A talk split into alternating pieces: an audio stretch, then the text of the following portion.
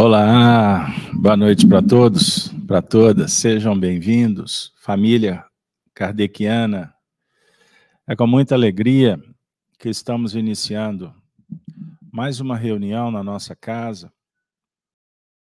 essa na Casa Espírita, na dinâmica do atendimento espiritual. Pois bem, então nós vamos iniciar o encontro de hoje.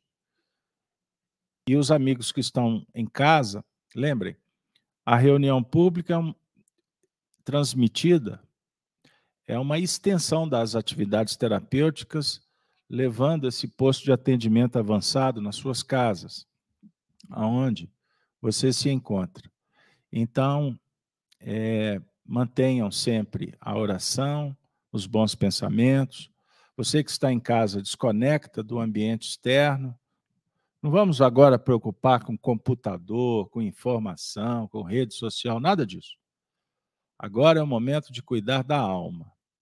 Então, para quem está na casa, fica mais fácil. Para quem está em casa, nos lares, a vigilância redobrada. É uma dica carinhosa, respeitosa. Lembrando que a nossa atividade, além do estudo, é, sem dúvida alguma, um tratamento espiritual que a, os nossos coordenadores do mundo espiritual direcionam, favorecendo a todos que estão interessados. E, naturalmente, trabalhando a fé. A fé transporta montanhas, ensinou Jesus. Assim, nós vamos agora pedir que vocês possam todos se sentir melhor, feche os olhos, se sinta confortável, respire com calma. Vamos buscar serenidade para acompanhar com o coração a prece. Por favor, Marcelo. Neste clima de harmonia, de paz, nós vamos manter nossos pensamentos elevados a Deus, nosso Pai. Nós que viemos em busca do alimento, do pão da vida,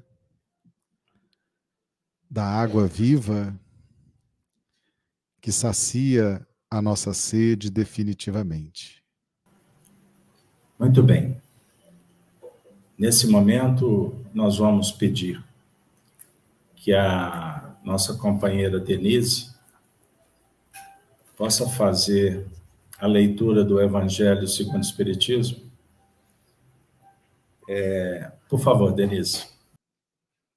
Ele respondeu: Não testes que aquele não lestes que aquele que criou o homem desde o princípio os criou macho e fêmea e disse: por esta razão, o homem deixará seu pai e a sua mãe e se ligará à sua mulher, e não farão os dois senão uma só carne? Assim, já não serão duas, mas uma só carne. Não separe, pois o homem o que Deus juntou.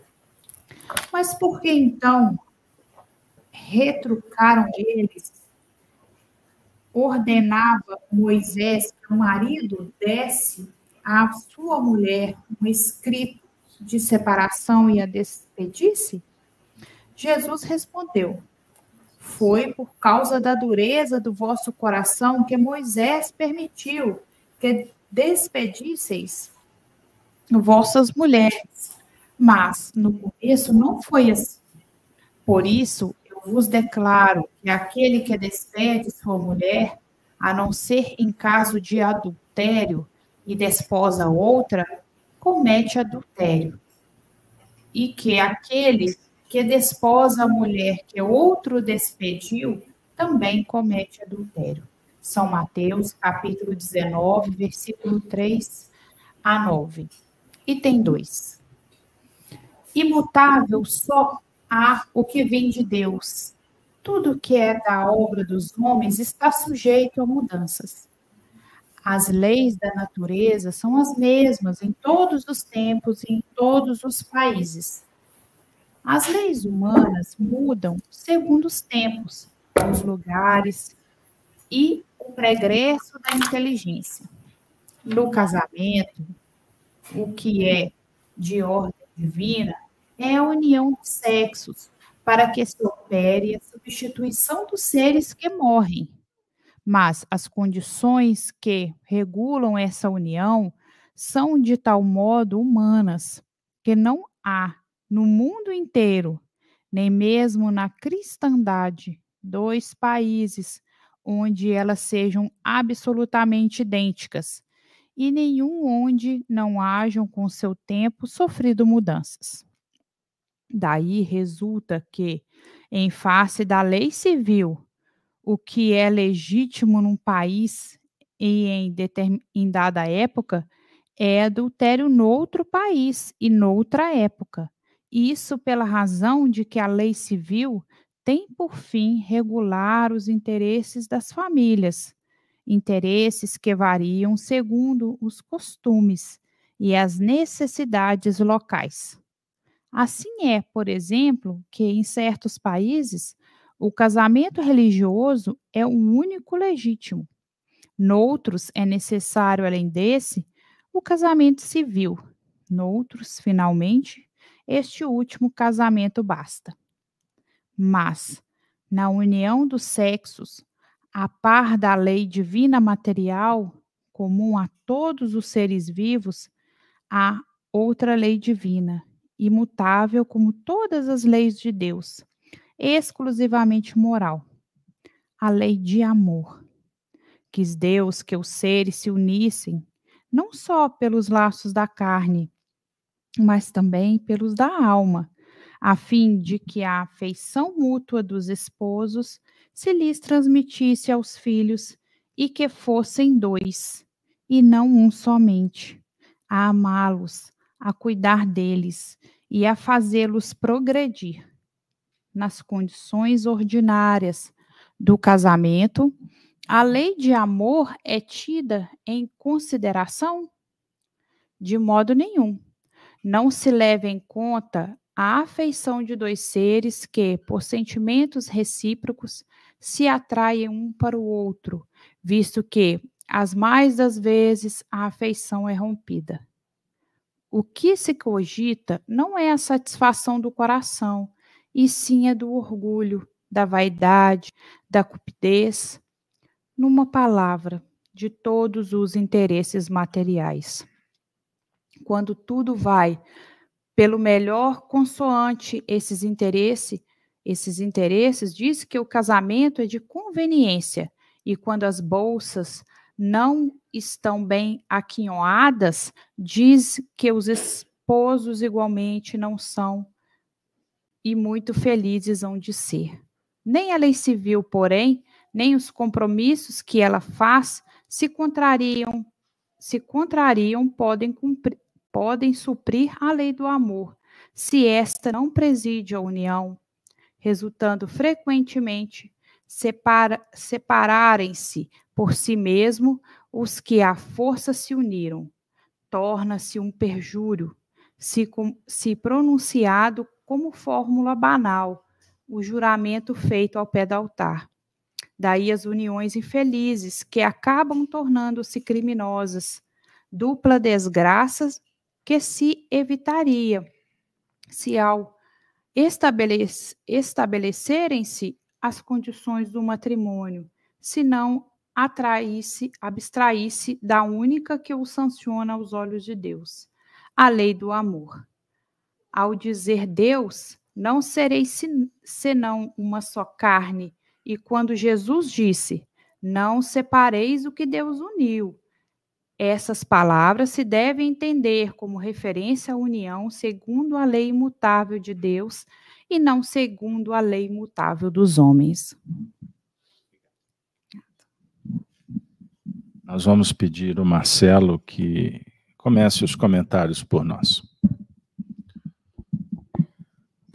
Bom, então, nosso cordial boa noite a todos, né? Uma alegria muito grande a gente poder se reunir numa casa espírita para falar do evangelho, falar da doutrina espírita. Isso é muito confortante para nós. Bom, hoje a pauta nos traz a questão da separação. Não separeis o que Deus uniu. Nós podemos abordar vários ângulos nesse assunto. Certamente cabem aqui várias vertentes, né? Inclusive a vertente civil sobre o casamento, a vertente religiosa. Mas nós temos um casamento que, que chama a atenção pela, pela sua expressão simbólica que é o casamento que aconteceu nas bodas de Caná da Galileia. É muito interessante que Jesus tenha iniciado ali foi considerado o marco inicial dos feitos de Jesus. Foi aquele casamento, as bodas de Caná, onde ele transforma a água em vinho. Jesus escolheu uma festa de casamento onde a alegria dos noivos, dos convidados, dos, dos pais, dos parentes, irradiava, era um momento de festa, e ele propositadamente escolhe aquele momento. As bodas de Caná simboliza a nossa adesão a Jesus. Poderíamos dizer o nosso casamento com Jesus. Mas que tipo de casamento? O casamento da adesão às propostas do Cristo. Quando Jesus se apresenta como o noivo, a razão, o mestre, a nós cabe o papel da noiva, aquele papel de quem adere às orientações, às diretrizes, o aconselhamento do noivo. E esse casamento, ele só pode dar certo se ele for espontâneo, se envolver amor, como traz o texto, né? O texto, o texto trouxe isso os casamentos por interesse, eles estão fadados a serem casamentos criminosos, né, complicados. Então, o casamento por amor, por adesão sincera aos propósitos, às propostas de Jesus, é algo que muito nos recompensa. Nós já nos casamos com Jesus na história da humanidade por interesse. Tivemos movimentos históricos envolvendo muito interesse material, envolvendo poder, envolvendo guerras. E todos esses casamentos anteriores, envolvendo as cruzadas, por exemplo, envolvendo inquisições, envolvendo guerras santas, Todos esses casamentos foram por interesse. A gente queria alguma coisa. A gente queria domínio, a gente queria poder, a gente queria ter a supremacia. E não poderia dar certo casamentos por interesse. E agora nós estamos tendo a chance novamente de casar de novo com Jesus. Casar agora por amor. Casar agora por uma adesão sincera aos propósitos do Evangelho. E isso que a doutrina espírita vem resgatar, essa simplicidade, essa sinceridade nossa em aderir a tudo aquilo que Jesus nos trouxe. Então, nós estamos vivendo um momento, uma oportunidade de reconstruir em novas bases esse casamento com Jesus já casamos várias vezes com ele e nós nos separamos, em razão das intenções materialistas que tivemos. E agora estamos sendo convidados a casar novamente, mas por amor, com a intenção de crescer, de evoluir espiritualmente, desfrutando de tudo que Jesus trouxe para nós. E esse casamento vai transformar água em vinho. Acredito sinceramente que chegou o momento desse casamento dar certo. Porque depois que a doutrina espírita chega ao mundo, e agora nós já temos no Brasil né, um dia dedicado, o Dia do Espiritismo, o dia 18 de abril. Saiu hoje a lei, foi publicada hoje no Diário Oficial. Dia 18 de abril é o Dia Nacional do Espiritismo, aqui no Brasil. Então, depois que a doutrina espírita vem nos explicar, vem trazer minuciosamente os valores do Evangelho, vem resgatar a pureza do Evangelho, nós estamos sendo convidados hoje, aqui na FEAC, a essa proposta de casamento de Jesus. Ele está nos dizendo: quer casar comigo? E ele vem dizendo isso desde as bodas de Caná. E nós já dissemos sim várias vezes, mas os interesses eram materiais e deu errado, né? Mas agora ele está repetindo: quer casar comigo? E nós hoje estamos mais bem preparados para dizer esse sim, porque agora o nosso interesse é realmente por amor, por uma adesão sincera a esse casamento, a essa união. E a nossa transformação de água para vinho passa necessariamente por esse casamento. Quem não conseguir enxergar em Jesus o grande transformador das nossas vidas, vai buscar essa transformação em outros ambientes, em outras pessoas, em outros contextos, onde essa transformação não existe.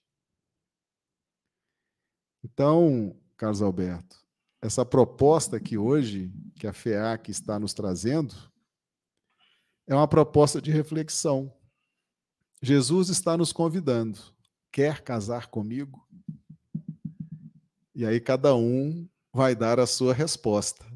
Se a resposta for sim, que não seja por interesses materiais, como já fizemos no passado. Que seja um sim verdadeiro, amoroso e certamente nós colheremos os bons resultados dessa transformação da água em vinho. Certamente essa passagem comporta outras abordagens em outros ângulos, né? Mas a gente abrindo hoje os comentários, né? A gente fica feliz de poder trazer essa reflexão. Muito obrigado. Muito bem, daqui a pouco o Marcelo volta. É, bom, então, como o diálogo encaminhou para refletir sobre as bodas de Caná. Então é importante a gente lembrar que quando o Espiritismo apresenta Jesus como modelo e guia da humanidade, e o Marcelo fez referência a casar com Jesus, então, na verdade, não é? é desdobrando o assunto, o casar Casamento é união de almas, não de corpos. Não é isso? União das almas. Nós vamos encontrar no Novo Testamento uma abordagem de João Batista quando perguntaram se ele era o Messias. Ele disse: não. Aí ele vai contar uma parábola. Ele fala que ele é, na verdade, amigo de um noivo. Ele é amigo mesmo. Amigo sincero. Aliás, amigo, amizade é comprometimento com virtude. A gente acha que é com as pessoas. Amizade é o mesmo que duas almas se comprometerem em crescer juntas. A pensar nisso? A gente confunde amizade com tá junto, liga para mim, temos afinidade, e, certo? N conceitos. Que não expressam com legitimidade o que significa ser amigo. Amigo é um comprometimento de duas almas que querem crescer juntas, que vão desenvolver suas faculdades e, naturalmente, tem um sentimento que motiva. Sentimento é que dá o revestimento para uma ideia. Olha que interessante. Toda ideia gera uma emoção, propõe algum tipo de sentimento. A ideia por si só é apenas uma ideia. Um exemplo. Você quer melhorar? Aposto que todo mundo vai dizer que sim. Bom, é uma ideia. Para que isso aconteça, tem que haver algum tipo de emoção. Tem que gerar algum sentimento para que, que, que brota a motivação. Senão, eu quero melhorar, mas eu fico sentado. O que, que vai me motivar? Qual o sentimento? Aí, quando nós estamos a dois, a três, a. Enfim, a ideia é que um motive o outro. Porque todos estão marchando na mesma direção. Tem coerência o que eu falei? Tem sentido? Platão, o filósofo, quando falava de almas gêmeas, que aqui no mundo ocidental a gente acha que é metade de um coração para cá, outra metade para lá e junta. Aí no dia dos namorados, alma gêmea. Qual é a, o princípio filosófico de almas gêmeas? Duas almas que se unem por amor para crescerem juntas. No texto do Evangelho, no item 3, tratando da união dos sexos, a par da lei divina material, comum a todos os seres, há uma outra lei divina. E como lei divina é imutável, não muda. Lei do mundo aí muda toda hora, né? Constituição já tem quantas emendas? Poucos estão interessados em viver conforme a lei. Mas mudar, a gente quer mudar sempre. Mas a lei de Deus não muda. Qual que é a lei de Deus? Amor. Ah, muito sentimental. Não, não. O amor não é só sentimento. Amor é razão. É um projeto divino. Bom, mas trocando em miúdos. A lei divina está dentro da gente também. Está no universo, equilibra os mundos e está dentro da gente. Quando nós praticamos a lei de Deus, nós estamos praticando a lei do amor.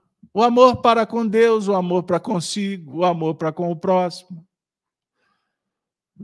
Então, o Marcelo sugeriu uma imagem, ele captou aqui da coordenação, da Bodas de Caná, porque foi o primeiro evento público de Jesus. Vocês conhecem a passagem das bodas de Caná? Quando ele. Ah, eu sei, ele transformou. Ah, o povo ficou feliz, né? Distribuiu vinho ali para todo mundo, era uma festa. Oh, aí todo mundo sabe dessa história. Bom, na verdade, é o símbolo da multiplicação, é o símbolo da relação, do comprometimento.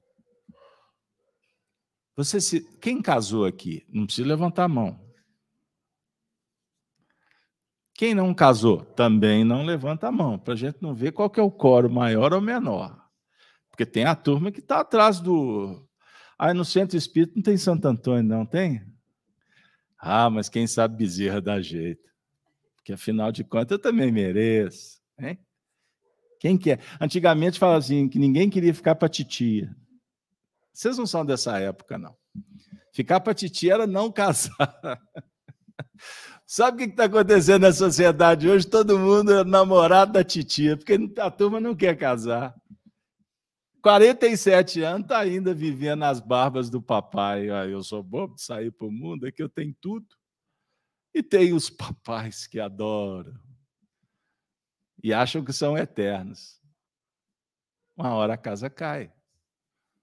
Porque é da lei, você tem que trabalhar, você tem que progredir, você deveria constituir um projeto E é muito bom quando o projeto tem corações que querem se comprometer e caminham juntas.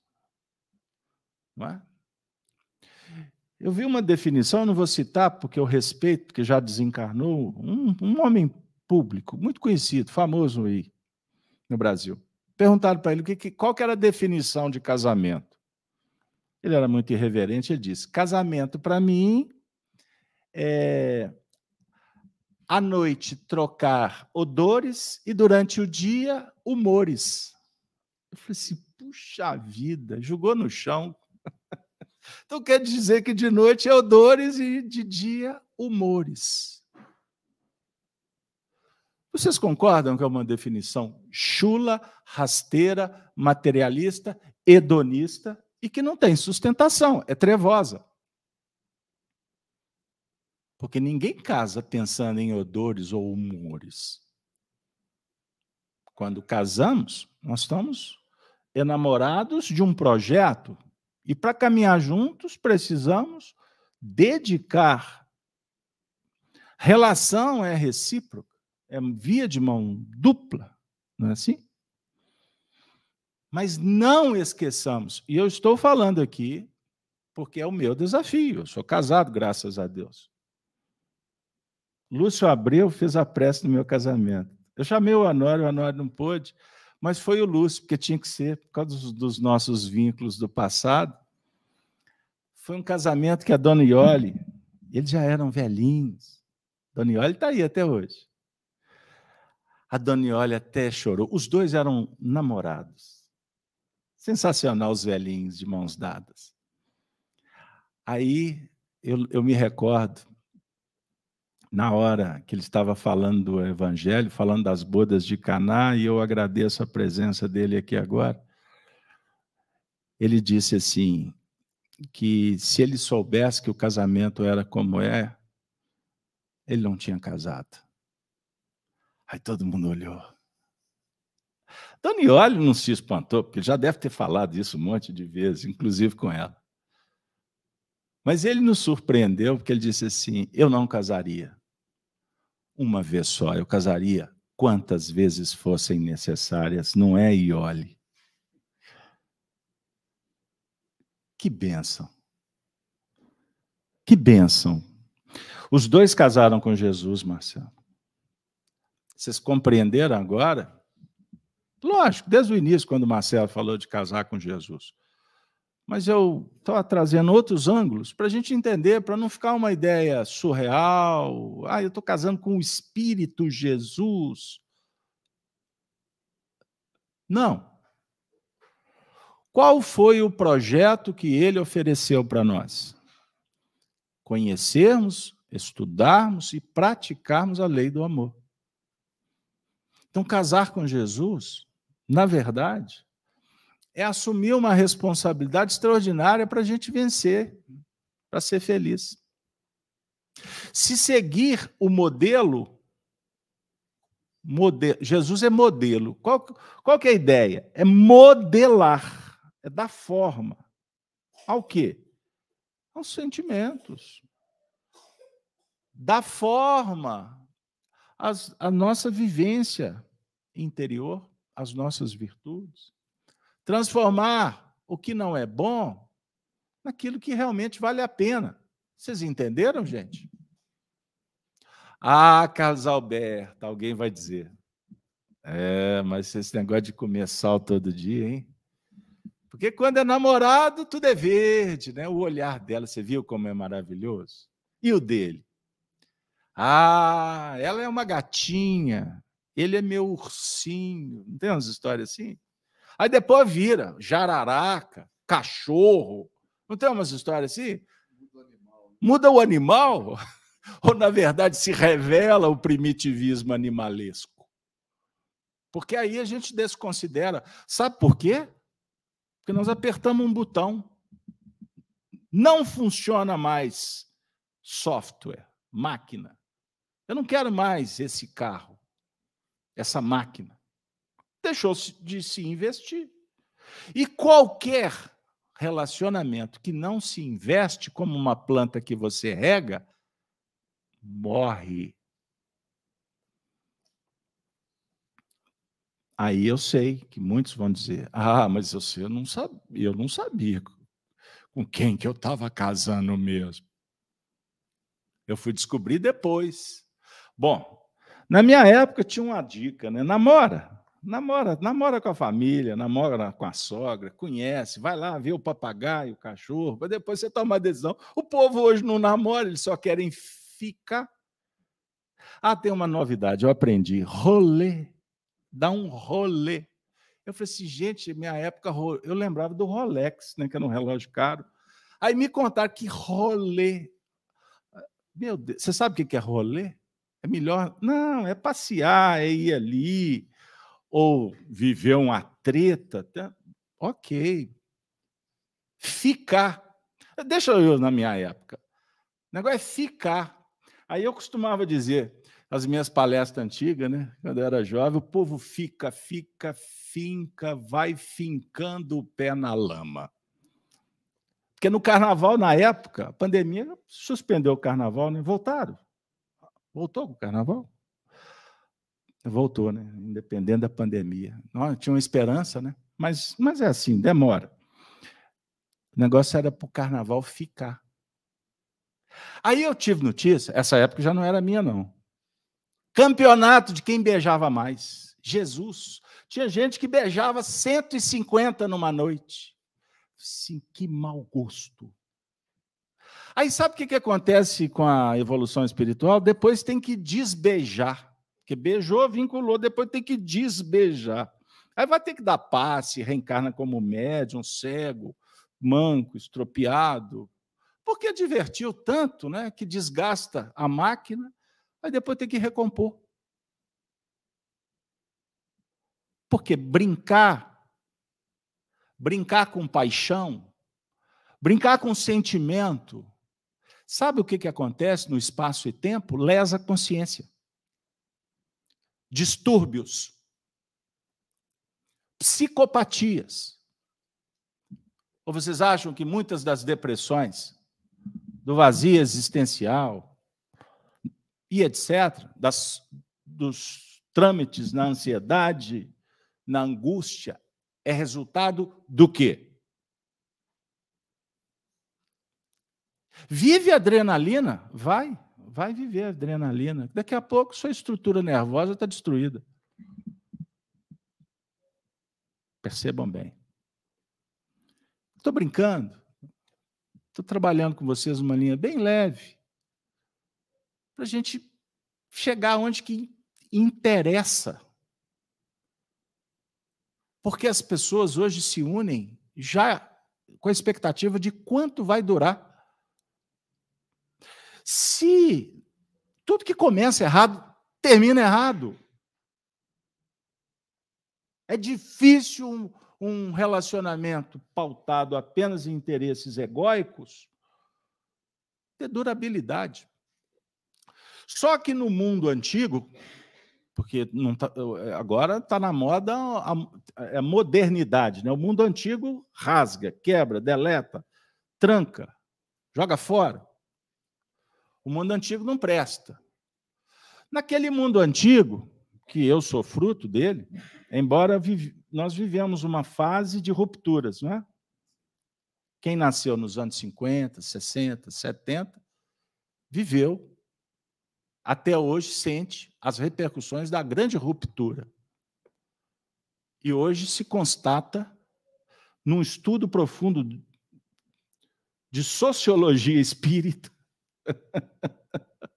que, na verdade, nós encarnamos, fomos massa de manobra para que houvesse uma grande ruptura, e hoje a geração que está chegando vai descobrir que essa ruptura foi importante para de determinados aspectos, mas ela vai precisar de ser revista e reconfigurada para que valores que ficaram no tempo sejam resgatados e que a humanidade posterior, né, as próximas gerações, construam uma relação social mais madura, responsável, amorosa, religiosa. Porque família que não é pautada em valores morais num compromisso com a espiritualidade. Espiritualidade é pessoal. Não estou falando de religião externa, embora elas sejam fatores extraordinários para ajudar a grande massa. Entenda o que eu estou dizendo. O futuro promete muita coisa boa. Mas nós temos uma longa caminhada para chegar lá. E o que o Espiritismo veio trazer para a humanidade de uma forma muito clara. E o espírita que não reconhece, ele precisa de rever conceitos. E eu estou aqui revendo conceitos. Não estou dizendo que os outros têm que rever. Somos nós que temos que estudar o assunto que chegou o momento de investir na família. Isso é um diálogo que perpassa o mundo inteiro. E não é à toa que tem milhões de pessoas nas ruas gritando família. Porque sem família, sem moral cristã, sem fraternidade não se constrói edifício nenhum. Entendam bem o assunto trata. Não separeis o que Deus juntou. Não se desvincule de você mesmo. Não descolhe dos seus valores morais. A luz depende de você. Você aperta o player, o software, você que liga o equipamento para dizer: eu quero um mundo melhor, eu quero uma vida mais qualificada. Eu preciso de investir na minha alma, porque eu vou desencarnar. Muitos já se foram, tem outros chegando, a fila está andando, e pode ser que nós estamos perdendo a nossa reencarnação olhando para a televisão que nos emburrece. Interessado em rede social para ficar discutindo o sexo dos anjos. O livro ficou esquecido. A caridade por fazer, pessoas sofridas precisando de amigos, o casamento com Cristo é a obra do grande futuro. É o que vai solucionar todos os dramas da sociedade.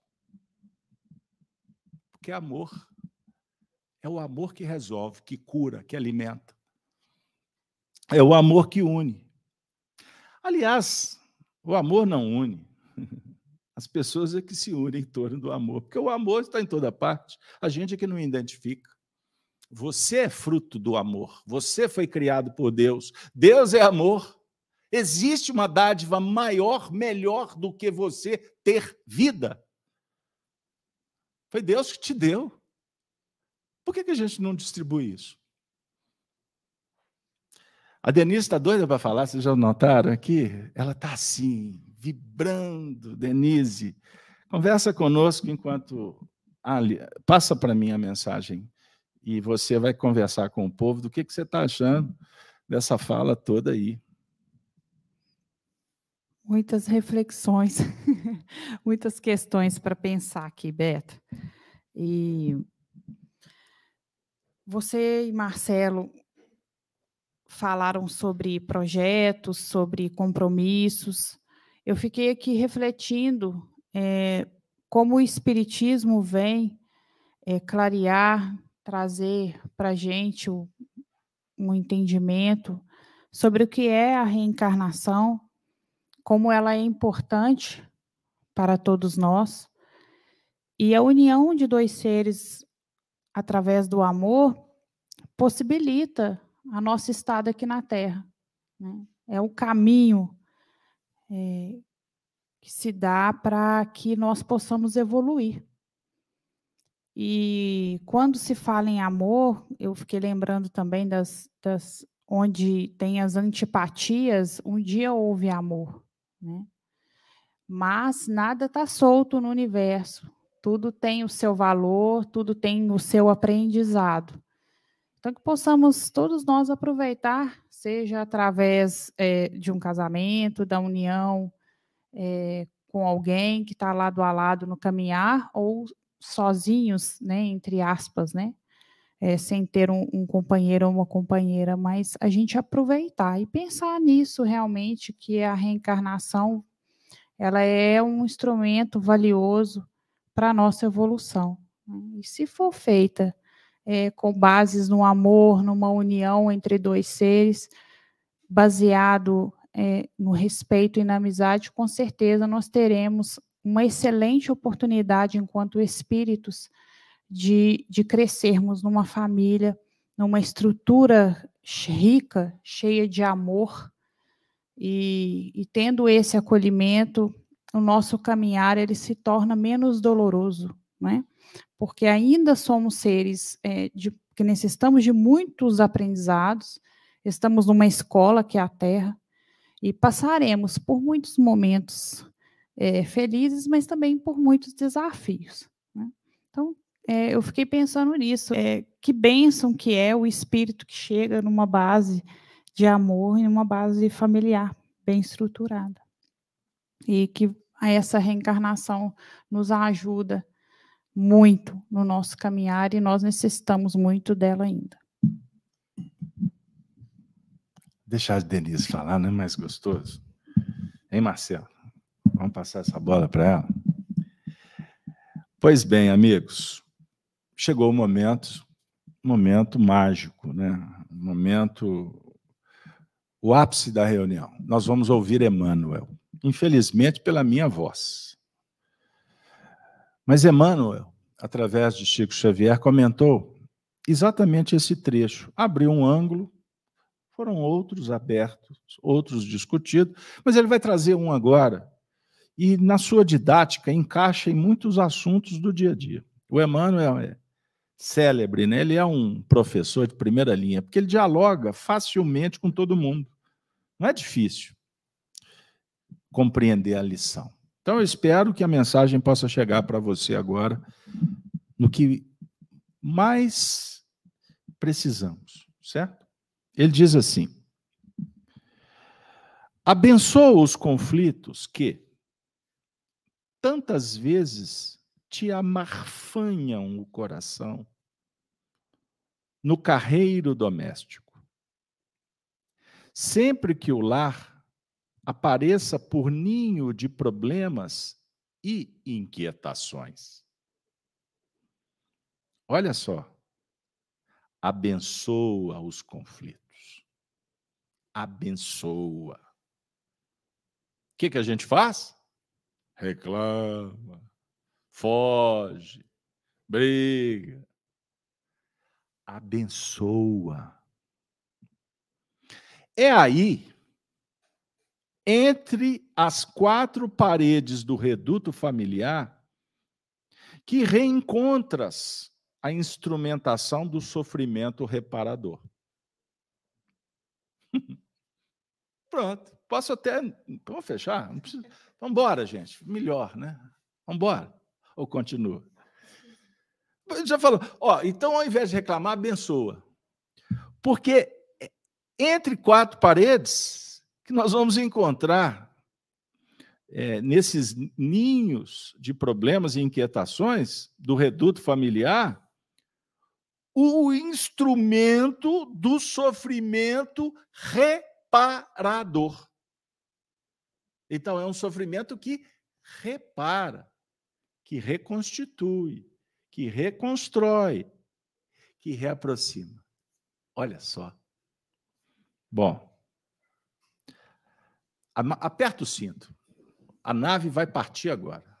Aperta o cinto. O negócio vai ficar tenso, quer ver? Amigos, transfigurados em desafios à paciência.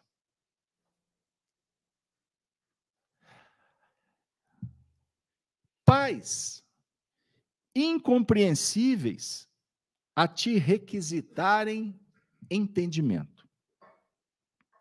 Filhos convertidos em ásperos inquisidores da alma Falei que ia ficar difícil. E os parentes? Que se revelam por adversários ferrenhos, sob o disfarce da consanguinidade. Lutas inesperadas e amargas que dilapidam as melhores forças da existência pelo seu conteúdo de aflição. Aceita as intimações do Calvário doméstico, na feição com que se mostrem, como quem acolhe o remédio indispensável, a própria cura. Preocupante que ele vai dizer, Marcelo. Preocupante agora, olha para você ver. Desertar será retardar a equação que a contabilidade da vida exigirá sempre. Na matemática das causas e dos efeitos. Nesse sentido, vale recordar que Jesus não afirmou que se alguém desejasse encontrá-lo, necessitaria proclamar-lhe as virtudes, entretecer-lhe lauréus, homenagear-lhe o nome, ou consagrar-se às atitudes de adoração. Mas, sim, foi peremptório, asseverando que os candidatos à integração com ele, casamento com ele, precisariam o quê? Para casar com Jesus? Carregar a própria cruz. Hum, e seguir-lhe os passos. Isto é, suportarem com serenidade e amor, entendimento e serviço os deveres de cada dia. Conclui o benfeitor. Bem-aventurado, pois, todo aquele que, apesar dos entraves e das lágrimas do caminho, sustentar nos ombros ainda mesmo desconjuntados e doloridos, a bendita carga das próprias obrigações. Cinco minutos, Marcelo. Fala das obrigações. Bom, muito bem. Realmente, Emmanuel aborda ângulos muito importantes nós temos uma. Aliás, tanto no Velho Testamento quanto no Novo Testamento, nós temos a seguinte proposta: abandone o homem, seu pai, sua mãe, une-se une a sua mulher e ambos serão uma só carne. Nós temos o dever de promover dentro de nós o casamento da razão com o sentimento. Quando as escrituras sagradas falam de homem, aquilo é um símbolo, está falando de razão, está falando de raciocínio, de cálculo, de intelecto. Quando as escrituras falam de mulher, está falando de sentimento. Depois que a gente estuda que os espíritos, ora, reencarnam como homens, ora, como mulheres, dependendo da necessidade que tem, as escrituras ficam bem nítidas. Então, perceba-se que o homem abandona seu pai e sua mãe, ou seja, seus conceitos antigos, ancestrais, que ele vem desenvolvendo ao longo da sua jornada evolutiva. Então, é, é preciso estar sempre em busca de novos conceitos, de novas ideias. E isso é trabalho da razão. Homem é razão. Então é a razão que se desloca e vem de encontro ao sentimento. O homem abandona pai e mãe, se une à mulher, então a razão se desloca, se une ao sentimento e ambos se fundem em uma só carne. Uma só carne, quer dizer, nós estamos aqui com razão e sentimento. Se nós abandonarmos o sentimento, o sentimento vai nos fazer cair, porque o sentimento é a grande mola propulsora da vida. É o sentimento que nos proporciona fazer as coisas. E só existe uma força capaz de domar o sentimento. Chama-se razão. Mas a razão ela não está pronta. Você tem que buscar, você tem que ir atrás da instrução, atrás da informação, atrás do bom livro, atrás da boa palestra. Você tem que descobrir as boas casas espíritas, aonde que os assuntos transcendentes são oferecidos com leveza, com honestidade, com eficiência.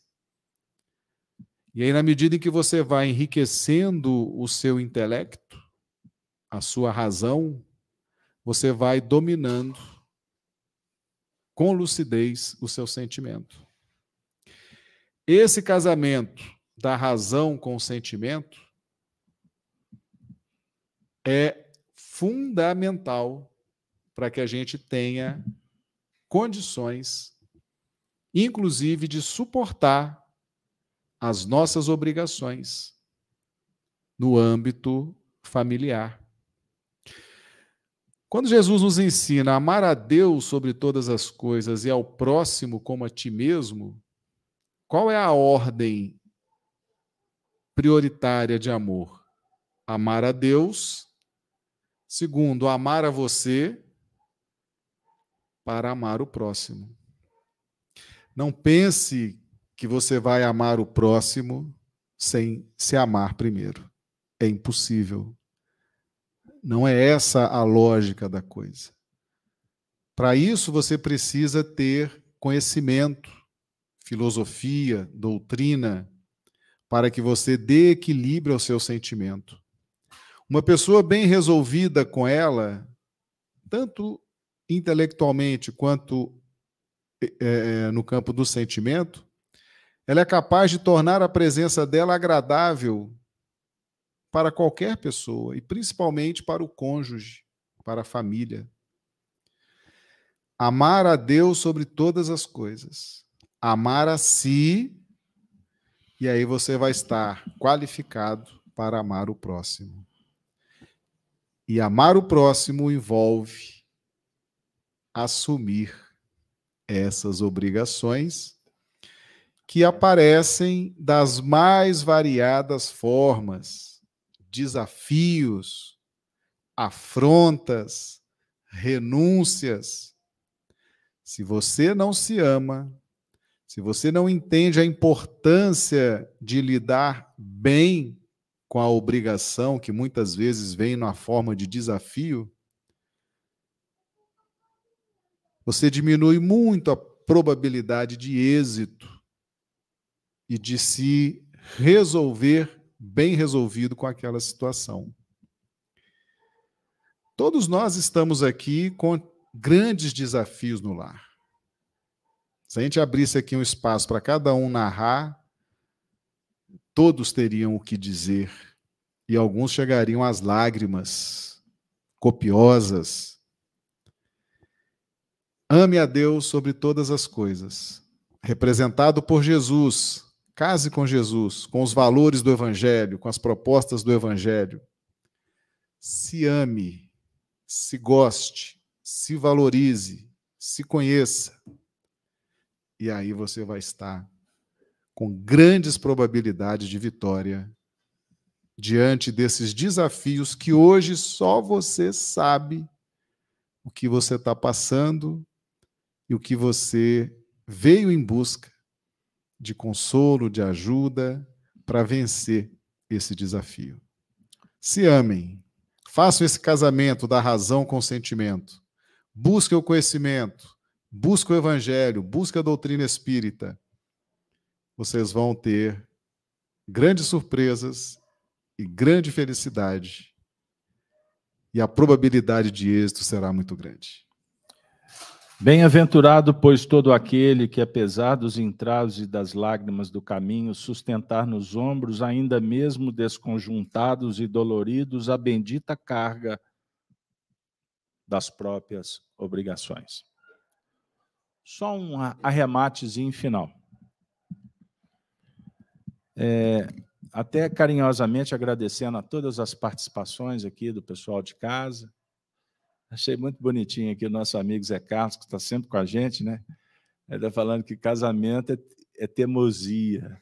Só fica casado quem é teimoso. Graças a Deus, ele é teimoso. Aí a gente está brincando aqui, enfim. Na verdade, Zé Carlos, um grande abraço, muito obrigado. Você está sempre conosco aí no Evangelho, nas manhãs, enfim. Aliás, gente, Evangelho todo dia de manhã, direto no YouTube, sete horas da manhã, para quem se interessar. Gênesis no lar. Na verdade, Zé Carlos, se você me permite, teimosia é um, uma imperfeição. Ser teimoso. Você te, te, é, repetir um erro. É teimosia. É diferente de perseverança de constância, é virtude. Viu, Zé? Carinhosamente, eu só estou ah, ajustando as palavras, porque no mundo atual eles querem até empobrecer o significado das palavras e nós amamos a língua portuguesa, amamos o Brasil. Voltando. Toda virtude é luz quando operada, e quando não é treva. Perseverança é virtude. Persevera. Mas não persevera apenas. Seja constante. Constante, mas não é a mesma coisa, não. Você persevera na caminhada, mas você tem que ser constante no propósito. Você não pode perder o foco, porque senão você não será perseverante. É virtude. Por que, que você vai se esforçar? Porque você descobriu que é bom. O que é obrigação? É um dever consciencial, que não é imposto. No passado se confundia. Não separa porque você vai contra a lei de Deus. Você, você tem um relacionamento que está caminhando de mal a pior. A coisa está insustentável. Vai acontecer uma tragédia? A lei humana respalda separação. Não é assim? Porque, na verdade, você só vai oficializar o que já está separado. Então, esse discurso é muito conhecido. E não é no meio espírita, ele é antigo. Existem relações que têm prazo de validade, cíclica. Tem muitos relacionamentos, você, na sua área de ação, quantos, quantos processos você acompanhou que, por exemplo, a separação foi amigável. Cada um para um lado, todo mundo feliz. Cumprido. Existe um componente complexo quando um casal separa. Você já sabe qual é, né? O dinheiro. Não, não, não, não, não. Não confunda, não. O que complica tudo na separação, sabe o que é? O rebento. O filho. Porque, por certo, a educação vai ser prejudicada. Porque um filho vem ao mundo, em tese, para ser educado por pai e mãe. Nem sempre é possível. O pai desencarnou, a mãe desencarnou, ou a mãe vai trabalhar, o pai vai exercer o papel de. Não estou discutindo, não estou polemizando absolutamente nada. Mas todo filho precisa de um pai. Toda filha precisa de um pai. Precisa de uma mãe. Se não tem, vamos com o que tem. Porque assim foi designado. A vida não.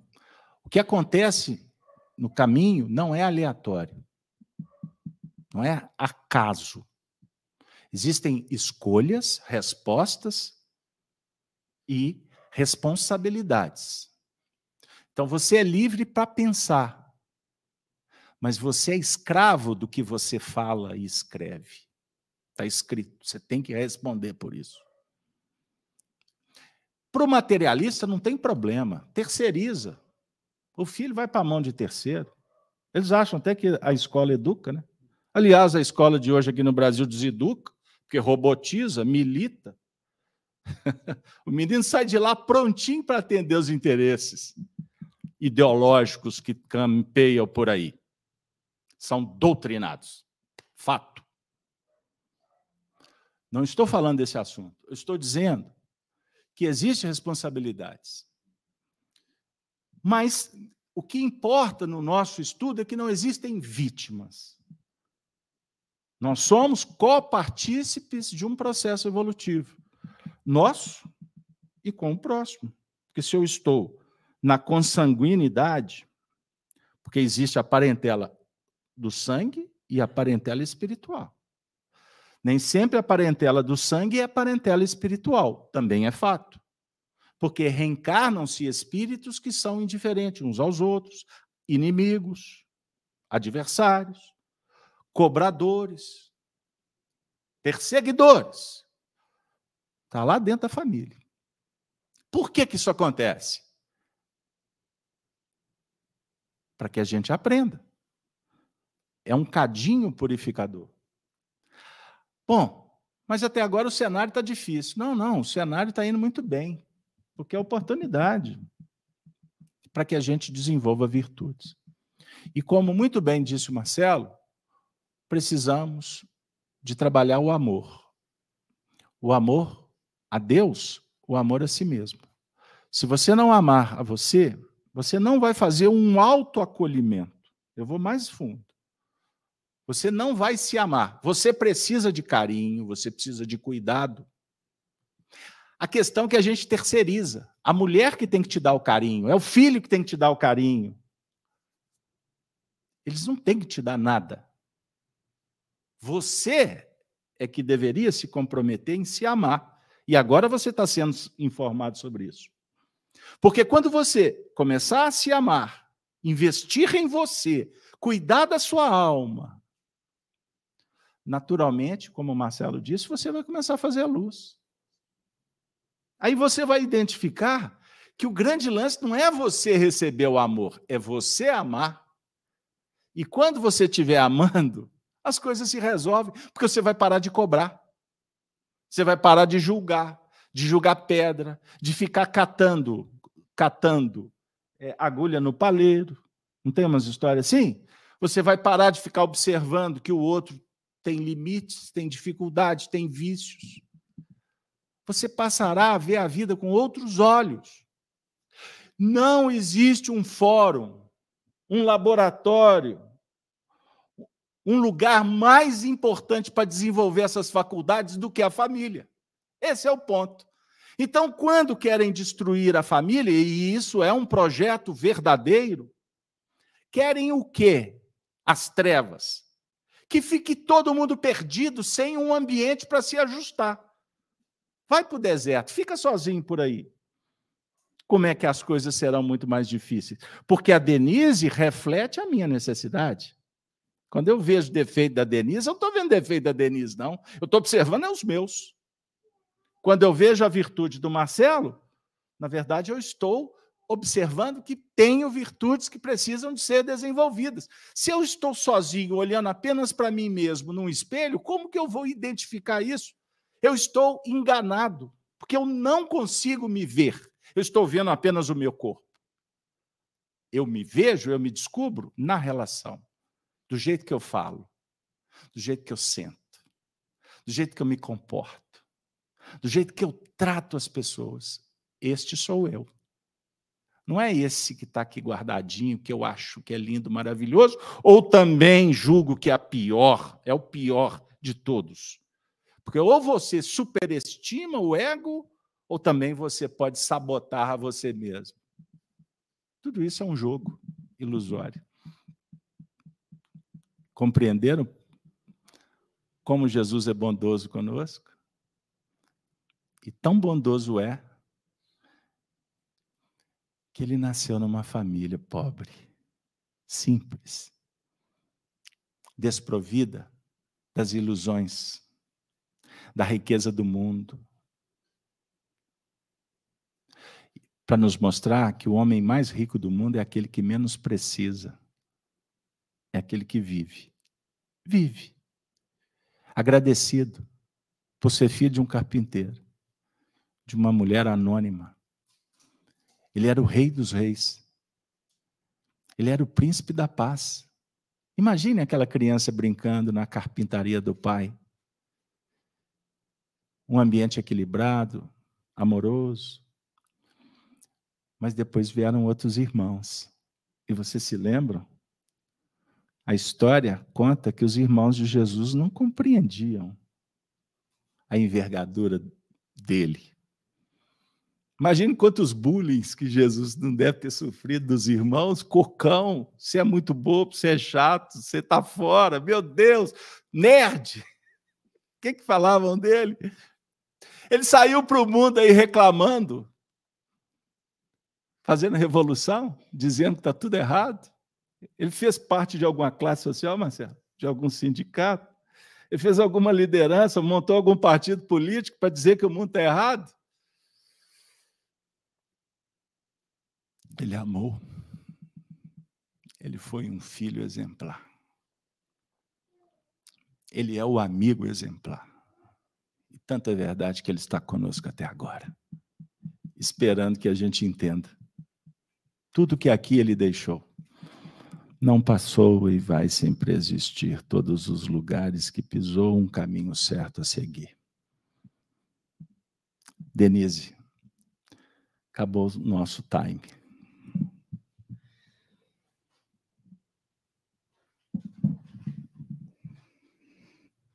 Para encerrar esse belíssimo estudo, vamos agradecer a Deus, a nosso Pai, pela oportunidade de estarmos aqui hoje.